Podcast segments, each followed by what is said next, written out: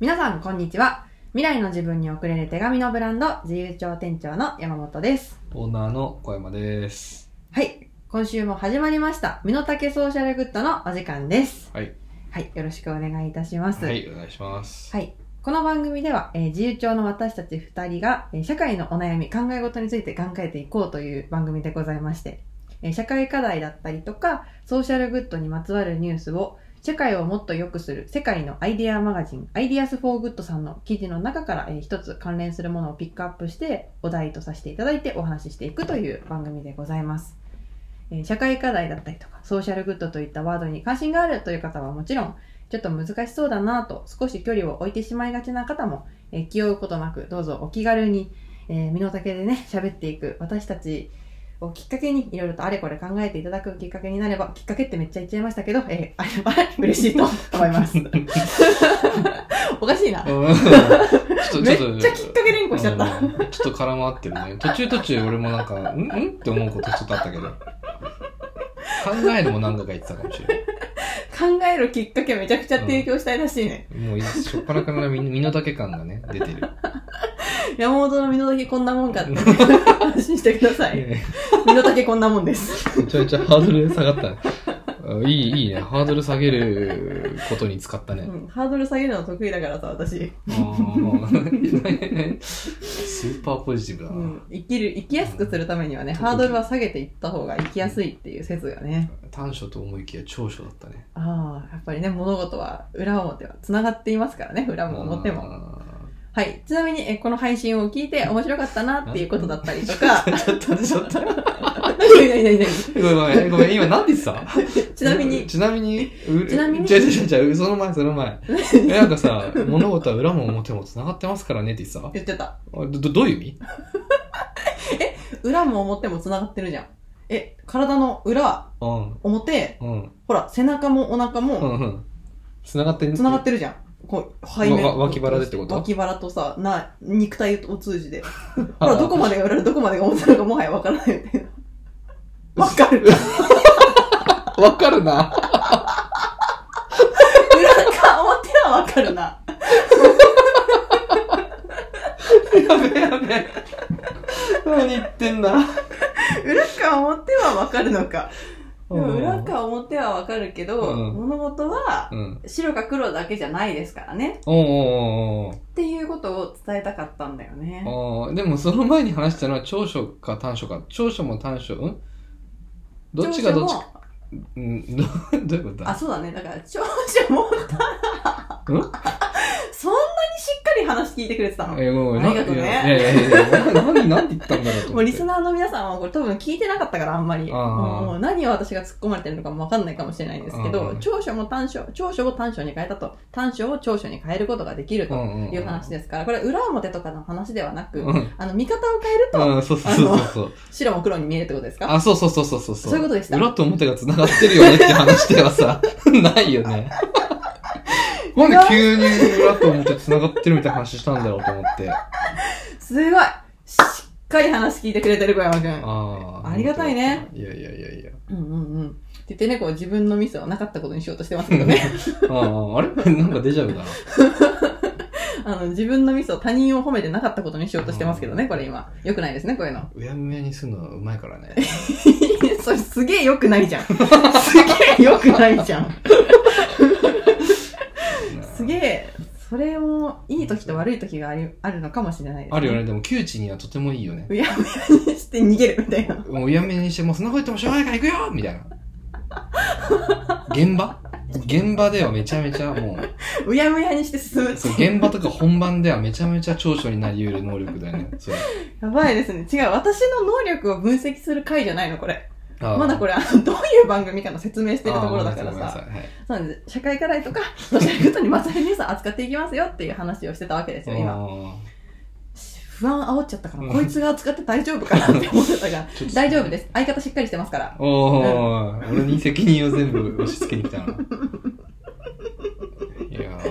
クッー、クックックってね。最初からこんなに笑うはずじゃなかったんだけおどな。かしいですよ結ね。構ちゃんと真面目な番組なつもりでさ、はい。やってんのにね。そうですよ。こちらも真面目です よ。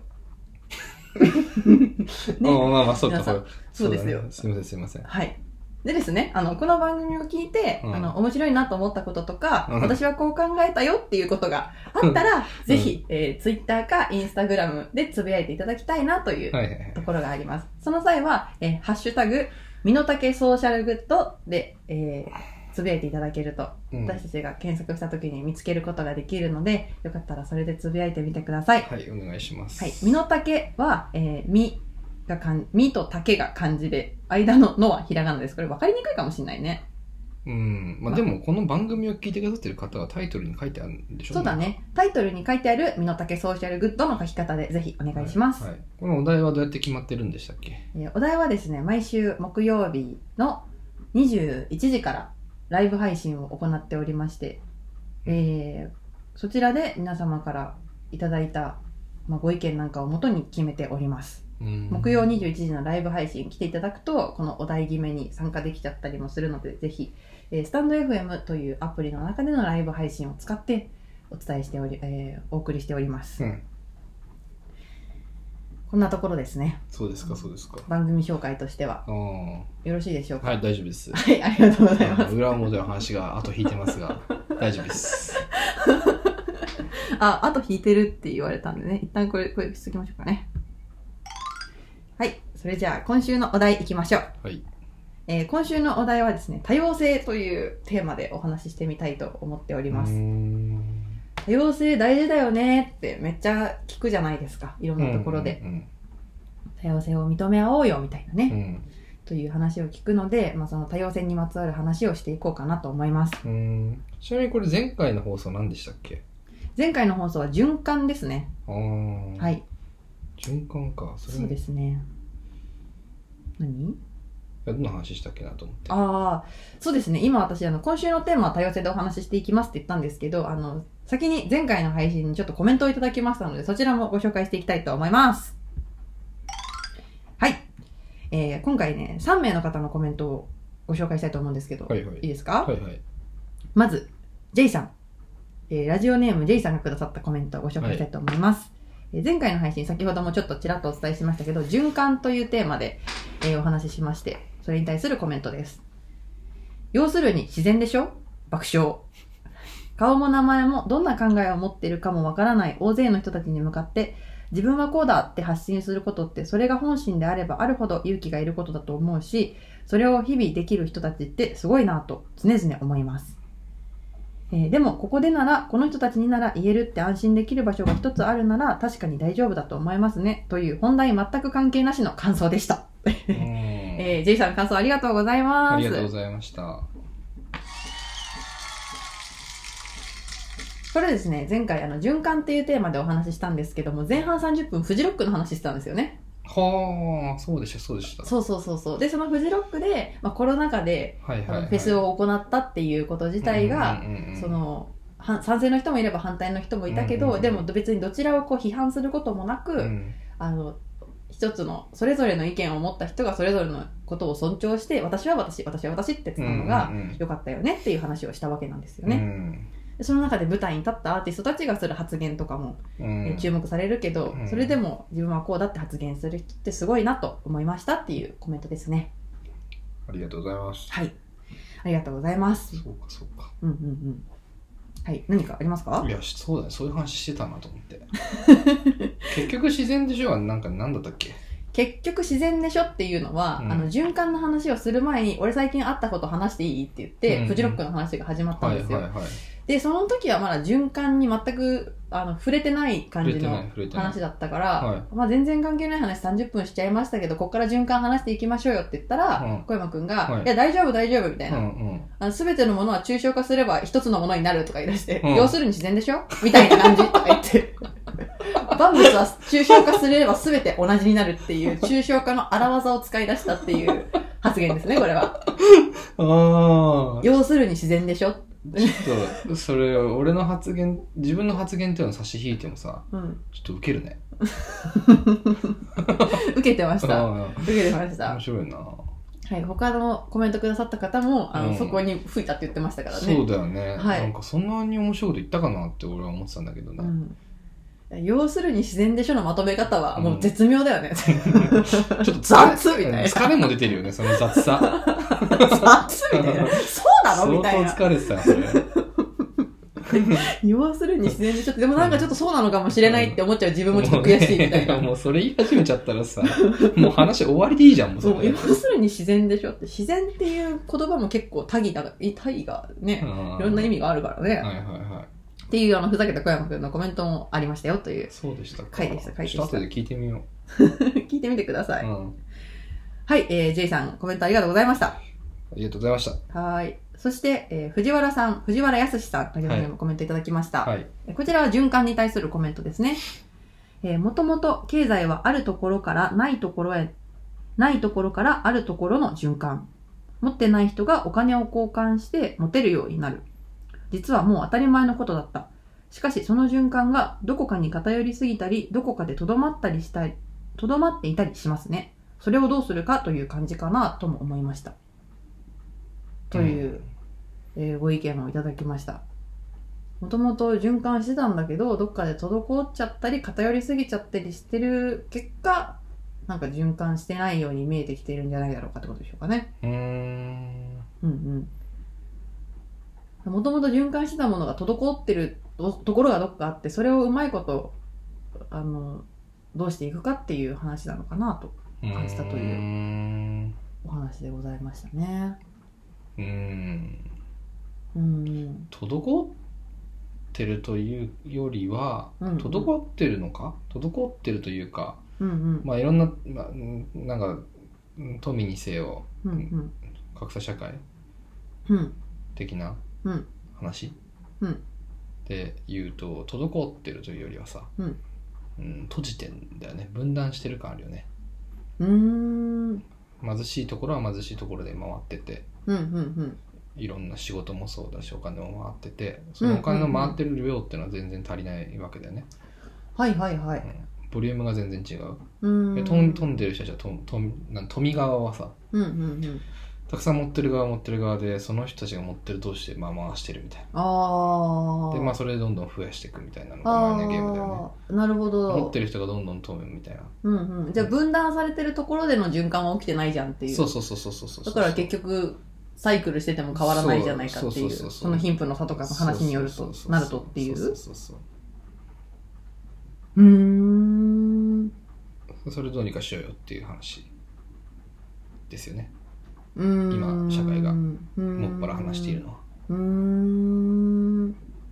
なるほど、うんはい。はい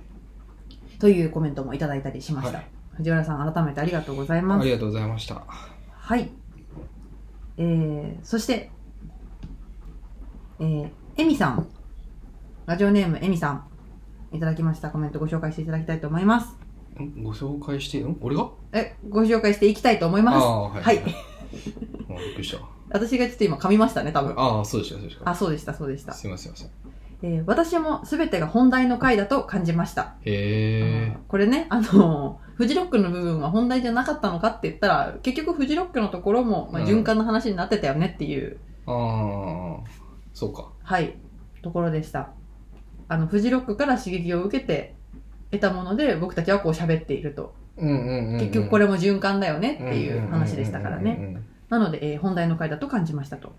ありがとうございますえー自分の考え、気持ちだけが正しいかのように、他を批判したりする。いつから、なぜこんな風になってしまったんでしょうね、涙。うんえーだから、えーこれからの世代の人たちから、そんな声がとても嬉しく、頼もしく、一筋の光のように思いました。はあ、そして改めて自由帳に出会えてよかったと。はあ、大丈夫ですかこんなに褒めてくださって、エミさん。さっきなんか私とんでもない変なこと言ってましたけど。えーすでに自分の身近にある循環に一つでも気づ考えられる自分で過ごしたいな、というコメントをいただいてありがとうございあまりがす。とうございますという、えーお三方の、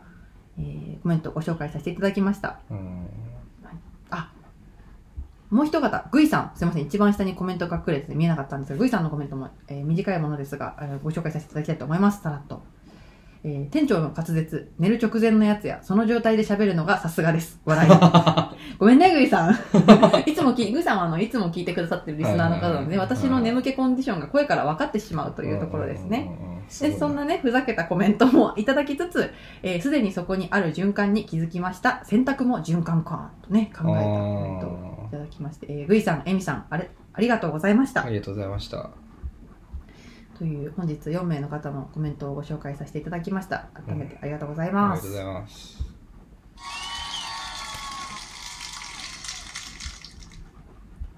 はい。はい。えーこんな感じでですね、えーコメント欄にコメントいただくでももちろん大丈夫なんですけども、思ったこと考えたことをつぶやいていただけたら嬉しいなと思っております。はい。はい。えーコメントいろいろいただきましたけど、何かありますか小山さん。何かいろいろね、うん。 普通にでもこのコメントたち、いただいたコメントたちだけでも全然喋れるよね、ずっと。すごいね。まあまあ、起点ですから。起点ですからね。うんきっかけですからね。あー。あーそうですうか。んうん。不運で終わらないのがすごいね。ああ、そうか。うん。私が普通に不運で終わっちゃうことあるんだけど。どう やってそっから考え始めるのなんか、思うの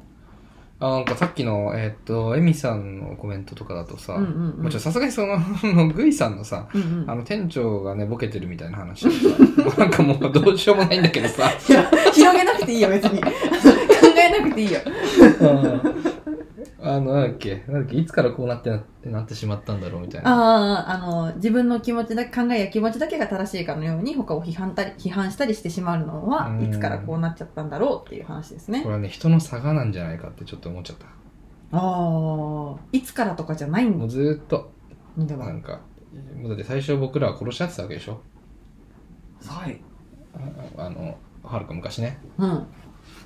なんか、多分。いいいつぐらい昔やもう、ウホウホ言ってる時からさ、あ、ウホウホ言ってる時からか。ウホウホ言ってる時か殺ら、多分さ、うんなんかその、部族間の争いとかあってさ、うんうん。じゃあ、食い物を奪い合ったりもする、したりさ、うん。あーなんだろうな、男性は男性同士で女性を奪い合ったりしてたような気もするじゃん。うんうんうんもうその、うんは繁殖本能に従って。うん。うん。とか、うーん。で、もともとそういう生き物なんじゃないかっていう。まあその自分の意見とかそうそう何かを否定するみたいなのって、まあ、なんていうか自分は身を守るためでもあったりするじゃない、うんうんうん、別に肯定してるわけじゃないよ、うんうん誰かを批判する人たちのことを、うんうん批判しない方がいいと思うし僕もうんうん。でもなんかそういうものはあー時としてなんだよこいつって思うこと誰にでもあると思うじゃうんん俺にだってあるしさ結城さんだってあるじゃんきっとうんうん。なんだよこいつみたいな俺のパン食いやがってみたいな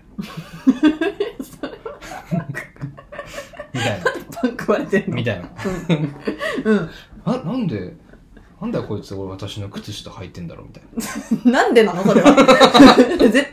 じゃん。それ絶対に兄弟の仕業じゃん。なんで俺の角煮食べたんだ よそれお前じゃん。それ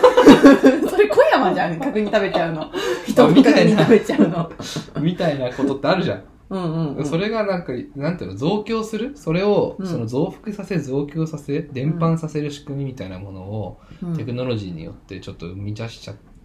たっていうのはあると思うよね、ツイッターとかさ、うん、その2チャンネルとかもそうかもしれないしさうん。なんかそういう物事がより広く早くうん。多くにうん多くの人に、多くの場所に伝わっていきやすい仕組みっていうものを人間は発明しちゃったしそれが見える化する見える化、うんううんんするような仕組みをさ発明しちゃったっていうかあ仕組みを発明したっていうかなんだろうな発明されうたんそういう用途とは別で発明された仕組みに対してそういう意味付けもしてしまったっていうか、うんまあ、それは、まあうんまあ、自然な行いなのかもしれないけどそれも含めて、うんまあ、だから前よりはるかにいろんな人のいろんななんていうの喜怒哀楽全部含めてねうんうん言葉も含めて見えるようになったし聞けるようになったっていうことの、まあ、悪い側面っていうか良くない側面としてあるよねっていう感じかなうーんって思ったって感じうーんはーいあーいつからああなるほどねだからそうでもそれはだからうんなんだ戻されれば僕らってうんうんううんん一人の人間がうんううんんうんなんだろう目にすることのできる捉えることのできる、あまあ、目にすることのできる他人の意見の量とか言葉の量ってうん時代を追うごとにてかもう今の時点で爆発したじゃうんうんうん増えたってことんめゃちゃめちゃ増えたインターネットによって、うんうんうんだからそういう意味ではもう全然その、うん、なんていうか僕ら体も心もそんな変わってないなんか普遍的な欲求っていうのもあんま変わってないにもかかわらず、うんうんえー捉えられ、見てしまう、感じてしまう、触れてしまう、触れてしまうよう、触れてしまう他人の言葉とか他人の気持ちとかっていうものうんうんが、うんの量が今とんでもなく増えちゃってるから、それに人間の心と体の、まあ、強さとかしなやかさとか、うんなんかその構造的にそれが追いついてないんじゃないかなって思ったりする。うんおーこれ確かにそうかもしれないねそれは辛いよって思うよ。うんうんうんうんうんうんそうだねしかも見えてるのが全てじゃないんだけどね本当はうんうんうん。なんか全ての人が平等にさ、うん全て同じ量だけ発してくれてたらさ、うん、なんかもうちょっと健やかだったかもしれないけどさ、うん、なんか別に私は全く SNS で発信しないわって人もいるしさいるいるで逆にその発信するときはさなんか批判ばっかりするって人もいるわけだからさ、うんなんかその言葉になって現れてる世界は多分現実の世界よりもだいぶ違うんだけど、うんうん違うんだけどそれをそそこしか別に見れないからうんうんうん見て受け止めちゃうみうん、たいな、うんうんびっくりするわなそりゃう、んうん確かにうんねうんそういう意味ではもうかなりなんか今うーん大変だよね生きるのってって思ううんうんうんあそ大変だ ねめちゃめちゃ大変だよあんまりだからもう見たくなくなっちゃうよねうんうんうんもうじなんか自然の中で生きていこうっていううんうんうんうんうんそれも一つの方法だよねうん、見えるものだけ見ればいいじゃないかみたいな、うん現実世界でちゃんと本物としそうてみだたいねな、そういう意味では確かにちょっと星野寺さんはなかなか残酷なこと言ってるのかもしれないよね何何星野おじさんはなんて言ってたいやいや見えることじゃなくて見えないことの方がなんかなんて言ったっけあーあー目に見えないものの方目に見えるものよりも見えないものの方が本当に大切なことは目に見えないんだよっていうわけじゃん、そうだそうだうん、うんうんええー、みたいなねわああああーでも確かにうんじゃあスマホ捨てるみたいなうんうんうんうんうんうん大切なものは目に見えないのかって思ったら、うんこれは大切なことじゃないってことかみたいそうなそうそう SNS 全部なしみたいなうんうんうん。へえ。そうですか。ありがとうございます。ありがとうございます皆様のご意見ご感想お待ちしております。そうですねでもねちゃんとね星のおじさんミュージアムとかね多分ね、SNS あんだよあみたいなね 何にイチャモンつけようとしてんのかって話だけどこれはー。ああ、いやいやいやいや、本当だ よ。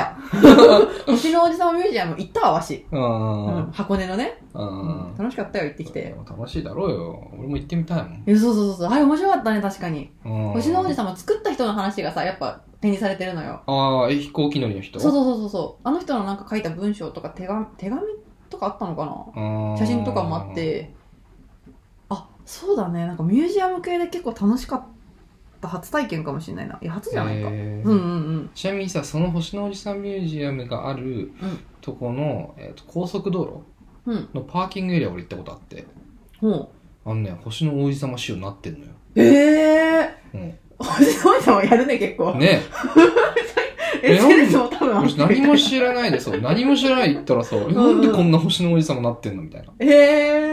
え感じだったいー、いやーなんか絶妙になんかちょっと切なくなってきたなやー えーなえまあはいそういう星の王子様談義でございました、好きだよ僕星の王子様はうんうんうんいいよいね、私も何回も読み返すよ数少ない本だ私の中の、うんはいありがとうございあまりがすとうございますはい。それでは今日のお題行きましょうかね。はい先ほどもちらっとお伝えしましたが、多様性をテーマにお話ししていこうというところでございます。はいで、まあ、あの、一つ、Ideas for Good さんの記事を、えー読んで、まあ、そこを起点に話させてもらおうかなっていうのが今回の企画なので、えー一つ私が記事を簡単にご紹介させていただきたいと思います。はいお願いしますえー今回の配信の概要欄にも貼っておくんです、リンクを貼っておくんですけども、タイトルは、発達障害は天才。ポジティブな言葉に隠れた危険性とは、ラベリングと多様性の関係を考える。うんウェルビーイング特集ナンバー23多様性というので、えー書かれているコラムの記事をちょっと選んでみました。うんうんそうそうそうそう。まあなんか言葉についてさ、あうのん普段いろいろとお話ししてるわけじゃないですか、私たち。言葉について話すことも割とあるわけじゃないですか。うんうんうんなので、ちょっと面白いかな、こんなこと話したら小山くんどうだって思うのかなっていうので、ちょっと選んでみました。おおはい。すげえなんか俺挑戦されてるじゃん。まあまあまあ、挑戦してとか、そうだね、試しに聞いてみたいなみたいなああところではあるんだけど、はい。っていうので選んでみたよっていうね。はい。ああ言葉と多様性の関係か、みたいな。で、まあちょっと記事ご紹介していきますね。はい。で、この、最近それこそ多様性っていう言葉をよく聞くようになりましたし、この発達障害っていう言葉についても、なんかよく特集が組まれたりしているらしいんですね。うーん。そうそうそう。で、あの、昔に比べて、その、いろいろな発達障害っていうものがあるんだとか、いろんな分類に分かれるんだな、みたいなのを、うんうんうんなんとなく多くの人のが知って、認知が高まってきたよっていうところがあるんですけど、うん。えーそういった認知度が確実に高まってきてる中で、2021年の4月に、えー一般社団法人、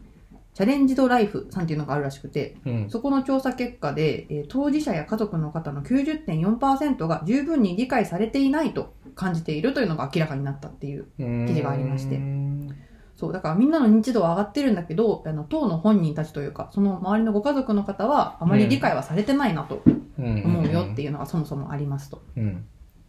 で、まあこの言葉の、言葉は広まってはいるんだけども、それが本当にじゃあ多様性を考える上で、ちゃんと役立っているのだろうかとか、えーそういうことについて考えてみようっていうのがこの記事です。うん。うんうんうん。で、このライターのえー木原さんが書いてくださってるんですけども、例えばじゃあその言葉で表すことによって、まあどんなことが起きるかっていうのをちょっとね、いろいろと例を挙げてくださってるので、それをちょっといくつかご紹介したいと思います。はい。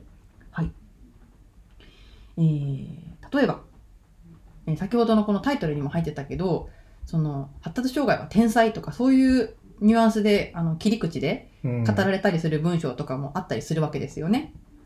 で、そういうのを見て、あ、そういうところが発達障害の人たちってあるんだ、みたいな、ちょっと簡単に、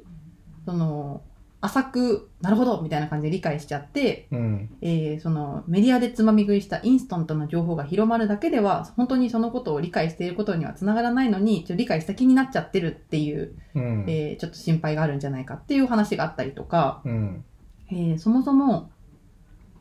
うーんとですねあそうですねこうラベリングしていくとうん。まあ、これはいつかの落書きなんかでも、今朝の落書き、エッセイなんかでもあったかもしれないんですけども、言葉で表してしまうと、その言葉の中に含まれているグラデーションについては、もう考えずに、もう緑の中でも本当はいろんな緑があるのに、えーこれは緑ですっていう認識をしてしまうことにつながってしまうんじゃないかって、本当はもっと繊細に一人一人違っていたりとか、同じこうカテゴライズされてる人の中でもいろんなことがあったりするのに、それを捉えずに、うん、まあ、あの A の人 A って呼ばれてる人ってこういう人なんでしょみたいな、うん、えーざっくりした認識で人のことを見てしまうようになってしまうんじゃないかっていう、えうんー懸念があったりしますよねうんっていうお話を、えー書いてくださってます。うんでまあそんな話とはまあちょっとまた別軸かもしれないんですけどこの言葉で、えー物事を考えるっていうことについてちょっと面白い記事、えー例があったのでそれもご紹介したいと思います。えっとですねあそもそもこう言葉で何かを細分化していくっていうのは何かを理解するには必要なことだと思うんですよ。うんまあ、緑っていうのに対して、えじゃあモスグリーンとかエメラルドグリーンとかそうやって言葉を与えてってあげることによっていろんな細かいことを私たちは認識して分かるようにはなっていくと。うんだしその言葉があるからあのうん丁寧に説明できるようにもなるという良さもあるんだけどそれに対してですねあの「ハリー・ポッター」のハリー・ポッターはい。えー著者として知られる J.K. ローリングさんがですね、うんえー、ツイッターかなこれは。そうですね。ツイッターでこんな発言をして、ちょっと批判を集めたよっていう例がついてまして、それをご紹介しますね。えー月経のある人、昔はそんな人たちを指し示す言葉があったんじゃないというツイートをしたらしいんですよ。うんで、これは、あのートランスジェンダーとかいろんなセクシュアリティの人に対する配慮から付けられた、うんその女性っていう書き方ではなくて、月経のある人たちっていううんふうなツイートに対して、なんか、そんな言い方わざわざしなくてもよくないみたいなちょっと批判の意を込めた、あのーツイートだったんじゃないかっていうふうにここには書かれていて、うんうんそうそうそう。これで、そのローリングさんが言いたかったのは、あの他者を気を使うあまり発言がしづらくなった、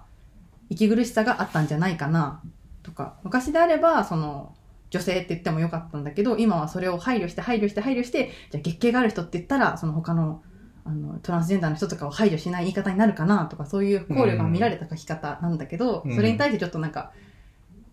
ちょっと批判的なコメントを述べたってこともありましたうっんていう、うーんそうそうそうっていうなんかこう正し書きがどんどんどんどん長くなる言葉で細分化することができてでさらにそれを分かった上でなんか配慮していろんな言葉で守って守って人を傷つけないようにしようとしてるのはいいことなんだけどそれによってすごい発言がしにくくなってる面もあるよねみたいなうーん JK ローリングさんの話も、えーこの記事の中には出てきたりしておりまして、うーんまあ、ちょっと話がそれちゃったかもしれないんですけども、うんえーこの発達障害とか、えーをはじめとするいろんな、えー言葉で、うんえー多様性をうーん言葉で表していってみんなの認識を上げようとか話し合っていこうってしている、えー社会の動きがあるけどその言葉で表してうん聞かれてる喋られてるものだけをそのまま理解して果たして本当に多様性って多様性のある社会になっていくんだろうかねうんうんどうなんでしょうかぜひ皆さん考えてみてくださいねというのがこの記事でございましたと思っておりますうんうんはい、えー、ちょっとね長々とお話ししてしまいましたが皆様ご理解いただけてるといいなと思います まあこんな話をきっかけに多様性について話していけたらいいなと思ったんですけどもうんうんはいはいうーんどうですか私はねはい、ああどう思いましたいや、なんかその言葉でラベリングしちゃうと、あのーなんていうか、色眼鏡みたいなのかけて見ちゃうっていうのは、あるよなーって、確かにそういう側面あるよなーって思うのと、うんいやー、ちょっとこれ、あんま記事の本編とは関係ないかもしれないんだけど、私の感想として。いやいや身の丈ソーシャルグッドですからうんうん。なんか、いやーなんか全員多様なんだけどなーみたいな。うんその、逆にその、例えば、なんだろう、名前が今当てら与えられて、こう話されるようになった、うんなんかわかんない。あんまり知らないけどさ、なんかトランスジェンダーとかそういう言葉が与えられて、その人にちょっと特性を表す、うんなんか名前が付けられたりしてるけど、うんでも私だってなんか結構、なんだろう、忘れっぽい大臣みたいな、そういうなんかさ、忘れっぽい大臣そういうさ、うんあだ名じゃないけどさ、忘れっぽい大臣まあまあまあまあまあ例えばね例えば例えば、うんなんか、その人の特性を表す言葉って、なんか全員につけれるだろうなって思うし、うんなんか、うん、全員につけれるだろうなって思うんだよね。だから、ぜ全員多様なんだだけどなーって思ったのと、なんか、その名前がついちゃった人たちだけを、名前を与えられた人たちだけが、その、なんか多様な、その人たちを、なんか多様な人材だから、私とは違う、別のものだから受け入れていこうよみたいにする意識っていうよりかは結構全員変人なんだけどな、私からしたらって。自分以外の人は全員なんかちょっと得意性があって、自分に比べたら。相対的にそう、相対的に、うん、うんうんわた自分に比べたらうんおかしいとか不思議なところがあるわけで、うん誰かを特別に受け入れようみたいな気持ちを持つっていうよりも、なんか、あの、逆にナチュラルに受け入れられる人だって、その人も結構変な人なんだけどねって、お私は、うーん、なんだろうな、思ったというか、あら改めて思ったって感じ。うーんとまあまあそそれはみんな違ってみんないいだからさうん、てかみんな違うっていうのはそれはそうですよね目の色から背丈から、うん。あまあ、いろんなものは当たり前に違うわけじゃない体質から体調から、あ肌の色から考考え方から忘れっぽさから頭の良さから IQ から何でもかんでも違うわけじゃない、まあ、それはもちろんそうだと思うんだけどここで言ってるその社会課題的な意味でのうんその多様性という言葉は、うんうんあのそういうその意味での多様性という意味うんうんうーんというよりもその社会という、うんうんまあ、それこそ目に見えないというか、うんうんう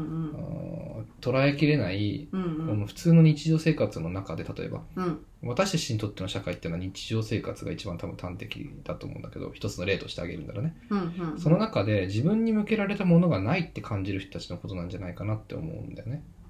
うん別に自分が自分はこの世界に生きていていいんだろうかっていう疑問を持ってしまう例えばだけどね、うんうんう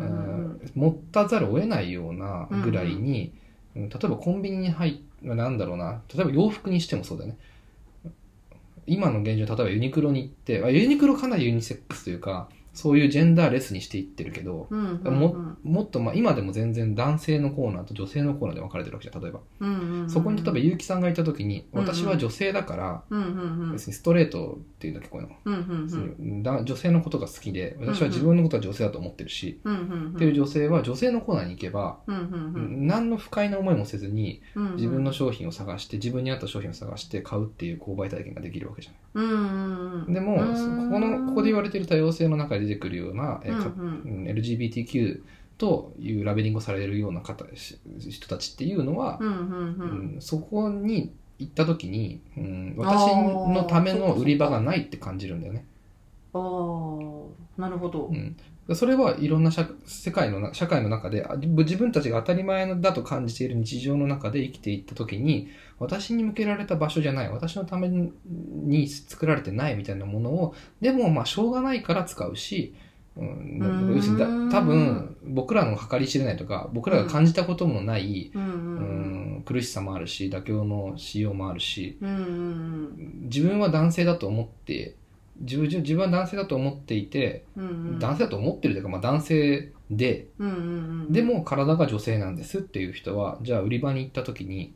ど、どこで何を買えばいいのかって言ったら男性のコーナーなんだけど、自分に合う、うん自分の体型とか体にフフィットするようなものが売られてるのはメンズの方なんだけど、とでもじゃあそこで服を選んでいる前の人はみんな男性なわけだね。うんうんうんうんうん確かに確かにそれって非常に不快じゃない。結城さんが自分の商品を探しに行った時に、例えばね、周りが全員男性なんだけど自分の例えば、まあ、下着を選んで選ぶみたいな状況ってうんい嫌じゃんなんか多分うん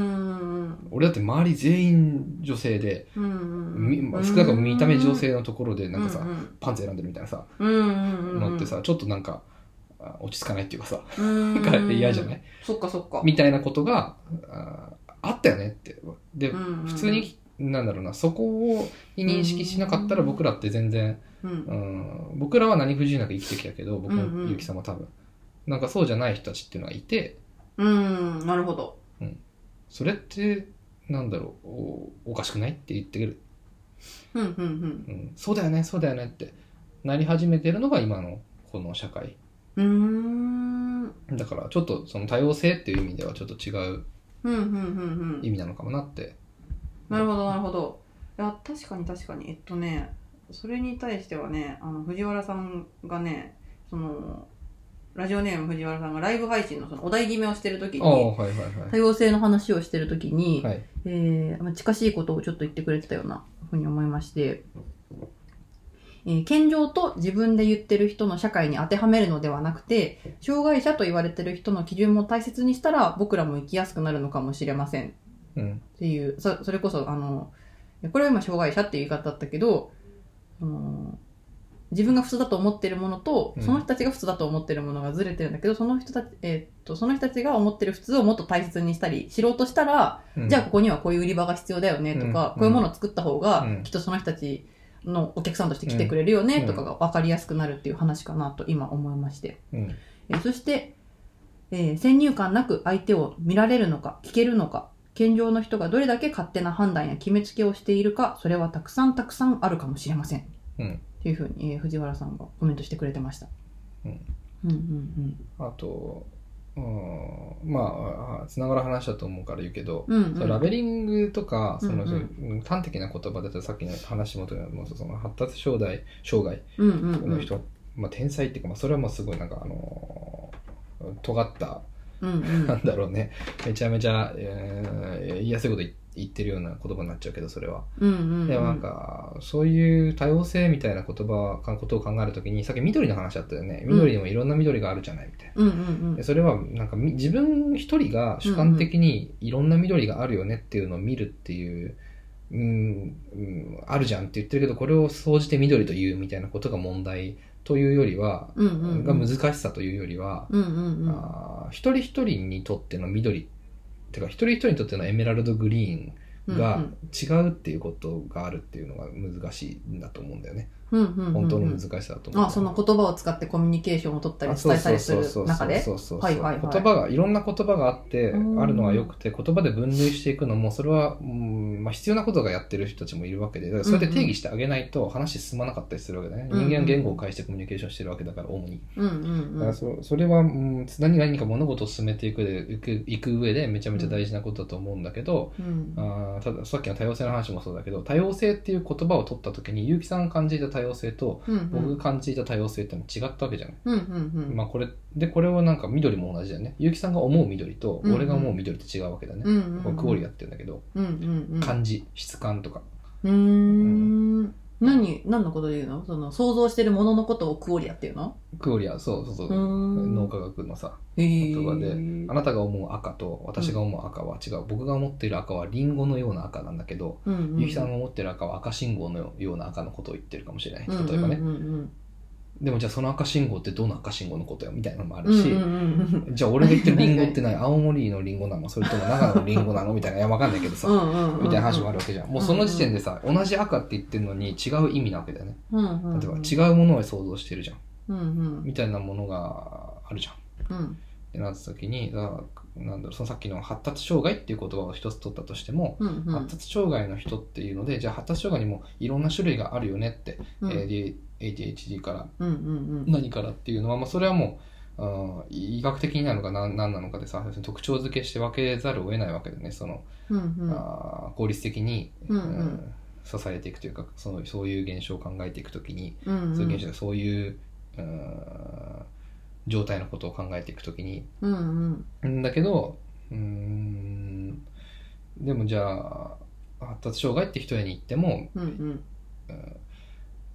なんだそのアンケート結果では全く分かってもらえてないっていう人たちがたくさんいるっていう、うんうんうんっていうのは、うんうんううんーんなるほどなるほどはいはいうんそれはすなんだろ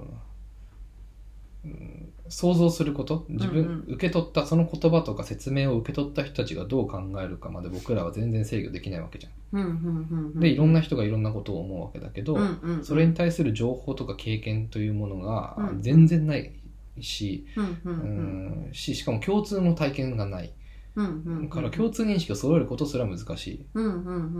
んうんわけだよな、新しい言葉とかそうだ聞ねき慣れない言葉っていううのは。んうんうんあそそっちの方そそそなんて言えばいいんだろうねうまく言えてないと思うんだけど俺 うんうんだから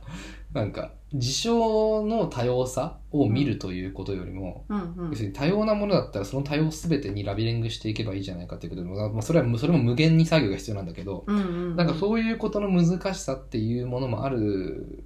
けれどもうん今起きていることってどちらかというとそういう難しさというよりは、うんうんラベリングされているとか言葉で定義づけられているとか表現されているものに対する自分その受け取った側の、うんうんうんあー認識とかイジメージのすり合わせが全くできてないだからむずできていないっていう方がなんか社会的には問題な問題というかその課題なんじゃないかなっていう感じ感じたってあことあなるほどなるほどなるほど伝わってる私的に解釈したと思ってるんだけどああ うんーあーでも実物見てないとさ言葉で説明されてもなかなかわかんないかなっていう体験と似ているのかなみたいなそのリンゴってこういうもんだよってあ例えばなんか私たちが食べたことない食べ物があったとしてさ、うんなんか、それが、何例えば、トゥクトゥクみたいな名前の食べ物があったとしてさ、うんなん乗かり物じゃん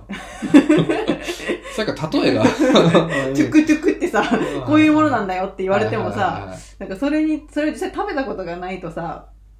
それが本当に酸っぱいのか、なんか自分がそれを受けてどう思うのかとか、うーん、ちょっと違うかな。いや、なんか、うん、例えっていうかそうだな。言葉だけ知っててそのものが実際どういうものかが分かってないから、うん、その当事者の人たちは全然分かられてないって思うのかなっうん。ていうのとさっき話聞いてる途中で思ったのはその言葉をつけたりとか分析してる人って当事者の人じゃないと思ったんだよね。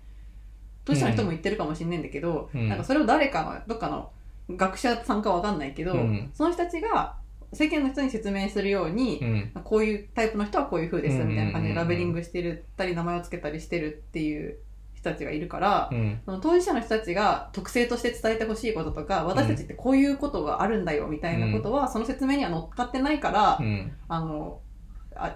それは伝わらんわなってうん。思った。わかりやすくしてほしくて生まれたものじゃないものをわかりやすくしようとしてるからだよね、それは。うーん、わかりやすくしてほしい、知ってほしいと思わずに生まれてるものはどれになるのみ僕ら皆人類。はいはいはいはい。多様なわけでしょうん。だからなんかそれ別に僕らは言葉をまとって生まれてきてないし、言葉を抱えて生まれてきてないし、病名を抱えて生まれてきてないわけじゃない。うんうんうん。でもそれを誰かが診断したり、そうの計測したり、調べたりして、あなたはこれですっていううんうんうん、風に言ったりするわけじゃない。うんうんうんうん。でもそんそんなものは誰かが私を見ていっただけで、うんうんうん、私は私ですっていう話じゃん。うんうんっていうことだよねだから分かりやす、うん分かりやすくなんていうかな分かりやすいことが良いいいことで分かりにくいことが、うん。あ良くないことだみたいな基準でもって僕らは作られてなくて生まれてないわけだから、うんうんうんうんうんうんうん。まあそうだね、生まれた時はそうじゃないもんね。うんわかりやすいようになろうとして生まれてないもんね。そうそうそうそうそううんうんうん。うんだからあーなんだっけなんな何の話したんだっけゆきさんうーんと、えっ、と、当事者の人たちは自分たちのことを分かってもらえてない、全然分かってもらえてないって思ってるっていうことが起きてる中で、言葉だけはたくさんできてってるっていう。まあそうだねその当事者の人はもう人だってそれはだってなんだろう特徴が違えど一人の人なわけだから、うんうん。あーそれをなんかね、うん、なんだろうそれこそうんラベリングしたい側がうんうん、うん。した見方でしか見られなかったらそりゃなんていうか、うんうん満足度下がるよ ねうん。まずくさる。しかもこのラベリングする人は多分さ、誰かに伝えるためにラベリングしてるんじゃないと思うんだよね。うんうそんうんの自分たちが考えを進めるためとか、うんうんうん自分たちが研究したいとか、問題を解決したいっていうために言葉を作って、もしそれをカテゴライズしてたとしたら、とか特徴をつけてたとしたら、うんそれを誰かにこの人たちのことを知ってもらうために、あの、伝えようとしてつけた名前とか、うんあの、特徴の点10個ピックアップとかじゃないんじゃないかなっていう。まあそれはケースバイケースなんじゃないそうなのそか。そういうふうに思う人もいるし、うんそうやってだから伝えるためじゃなあそいっか研そっか究のためにやってる人もいるし伝えるためにだからそうすることそういう言葉を選択する人もいるしっていう感じじゃない、うんうんうんうん。うんもうそうかそうか。そうまあでもあーそもそもで言うと発達障害っていうとか障害っていう言葉をつけている時点で何か優劣が決まっちゃってる気もするけどねうんうんうんうん。あ発達するという正常に発達するという状態を定義してそれに対する障害だから発達発達障害っていう意味なのかなみたいあ。うんうんう。なんでもじゃあこの発達障害っていう言葉は何のために使う作られたんだろうっていううんうんうんのをまあさっきちょっと調べてたけどそしたらまあなんか医学的な話なのかなやっぱりみたいなうんでなるとそれってまあ医学の中での要するにうんうんうん治療するための言葉だからうんうんうん。まあそうだよね。うん僕らがどうどうこういう話でもないどうこうするためどうこう話すために使う言葉でもないというか、うんうんうんうん。そんな気もしてくる確かに確かに。なんかそういう感じの話が、あのー先ほど私がご紹介した記事の中にも出てってさ、はいあのー名前をつけるだけで、それがちょっと暴力みたいになってしまうこともあるよっていう、ちょっと一例が紹介されてたんだよね。うーんそれがね、えっ、と、ちょっとお待ちくださいね。今探してます。あ、これか。FTM っていう、そのまた名前があるらしくて、うんでこれはね、Female to Men の略で FTM っていう、あ、うん Female to Male か。うんのうんえーお女性から男性へという意味でこううん名付けられたらしいんだけど、うんまあ、それを、まあ、名付けられてる自分としてはその過去の女性だった自分が付きまとってくるような気がしちゃうんだってそのフィーメうんル、トゥーメルだから、そうんすごくそうやって呼ばれるのは嫌だっていうふうにえー感じる人もいるっていううん。そうねあの名前付けられたけどその名前自体がそもそもなんか嫌な思いさせちゃってることもあるよねってう。いうんお話の紹介でした、ううん、ん。うんうんうんだねうん。はい。うーん。何の話だったっけね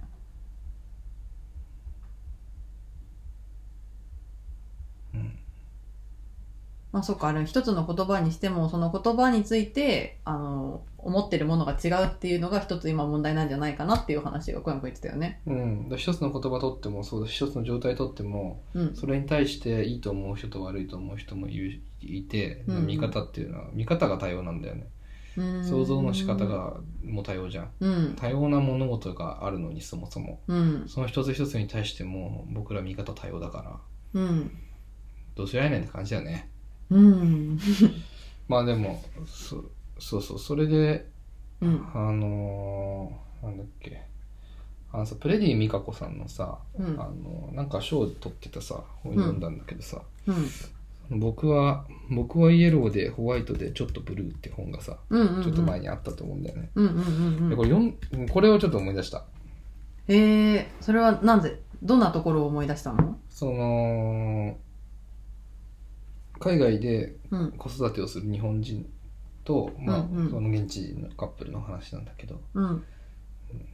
ていうの見方多様だよねって話なわけよこれって味方が多様。そうそうう,、んうんうんもう多様性と言われた時に、うんなんかこっちは意図せず発した言葉がうんうん。あー誰かにとっては暴力になるわけだねうんうんうん。で怒られれるみたいな、うんうん。そんなつもりで言ったんじゃないのにみたいなね、うんうん。で謝るみたいなうんこのこの対いうやりとりとかめちゃめちゃいっぱいあるわけようんうん。いろんな、なんていうか、いろんな人とか、いろんな状況とかによってさ、あ描かれてるわけだけど、じ実はベースでね。うんうん、なんだろうだこ。答えなんてないというか、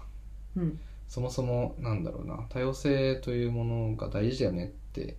いううんのは、それはもちろんそうなん、そうであり、うんうんじゃあなんかじゃあそれをどうしたら僕らはもっと実現できるというかさ誰しもが健やかに生きていけるようなうん世界になるのかって考えたらさ、もうさあのー気遣いとかさ、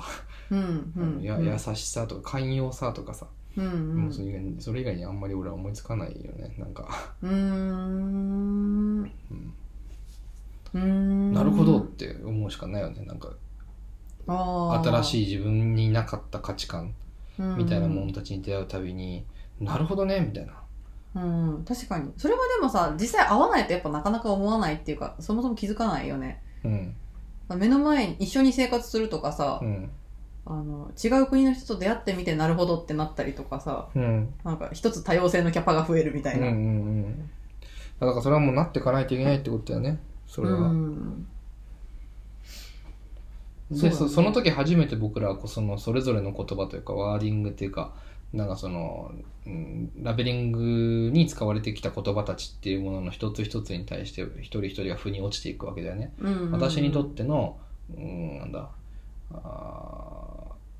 LGBTQ はこれであるだし、うんうん、その他の意味たちも、あクエスチョニングもあるし、まあ、いろんなのがあるわけじゃん、状態によって。うんうんううんんっていう言葉を扱うというか、扱いたいんであれば、そのせうんうん自分の生活の中で、うんうんうんううんんそれは腑に落ちるような何か体験を自分の中で持っとかないと、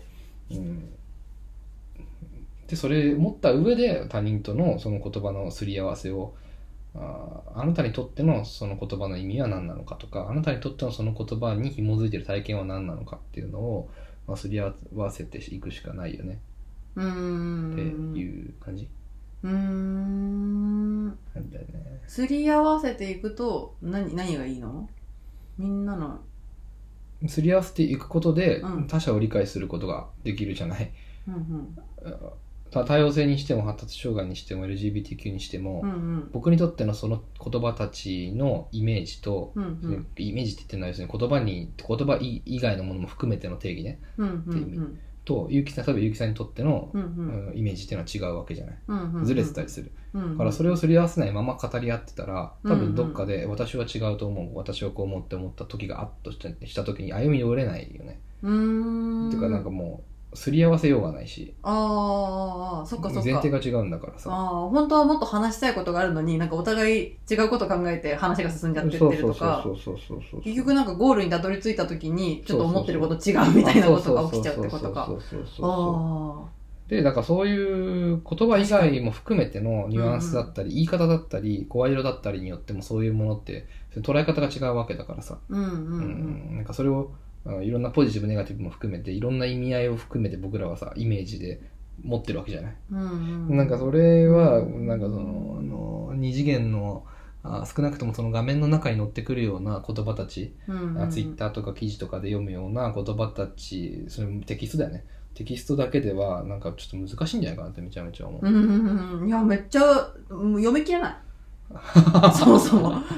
読み切れないよねうんしよ読み切れないっていうのはその理解しようとしきれないってことそうそうそうそうそうりそのだって一回会えばさ一回その人に例えば、うんうんもう会えば結構いっぱいわかるじゃんいろんな情報がまあ、わかる情報の摂取っていう意味での理解っていって、まあ、それももちろんそうだけどなんかそれより会って喋ってたらさなんか寛容になる気すんだよねもっとあもうわかんないけど OK みたいな分かろうとする姿勢っていうのはなんか何あなんか、うん人と人だったら何かしらコミュニケーショうんうんうんンしようって思うと思うんだよね、うんうんうんうんうんそれが結果後でああー疲れたみたいな話になったりするかもしれないけどあの人と喋るのめっちゃ疲れたわってなるかもしれないけど、うんうんうんその場ではなんかその人に悪い思いしてほしくないからうんうんうん初対面の人でも、なんかちょっと頑張って喋ったりするわけじゃない人は、うんうんうんうん頑張って聞いたりするわけじゃない、うんうんうんみたいな優しさが生じるから生まれる可能性が高いから、うんうんなんかうんいいよなって思うんうんう、うんそれって寛容さだし、うんうんうんうん、確かにだからねインターネットとかの力で何かをそういう多様性にまつわる何か物事をその社会に広めて浸透させて成功に導こうみたいなものっていうのは難しいんじゃないかなってすごい思うよ。うんうんうんそもそもみんなのこの言葉に対する認識が定まってないっていうかすり合ってないからってことそうそううまあっていうかインターネットがなんか世界を変えるみたいな話っていうのはまあてかちょっと話しとれちゃうけど、うんうんなんかもう結構前に敗北を喫したっていうかさインターネットだけじゃ世界変わらなかったみたいなうんうんうんうんうん結局なんかアラブの春は起きたけどみたいうんうんな結局ダメじゃんみたいなさ、うん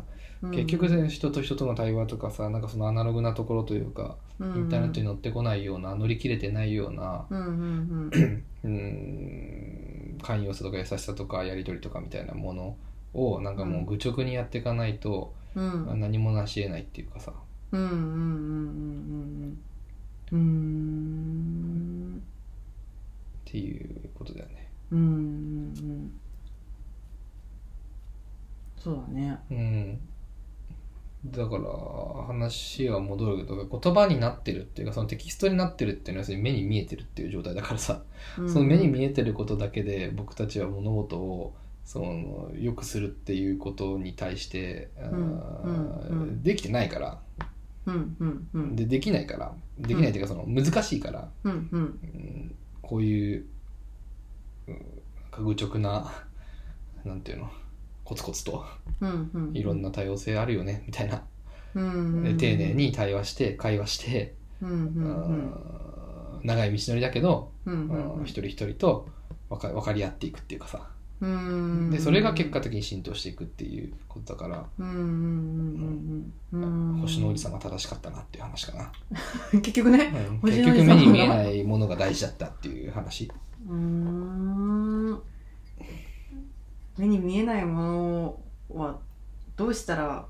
出会えるかって言ったらうん目に見えないものにどうやって会いに行けばいいの実際人に会うってことうん。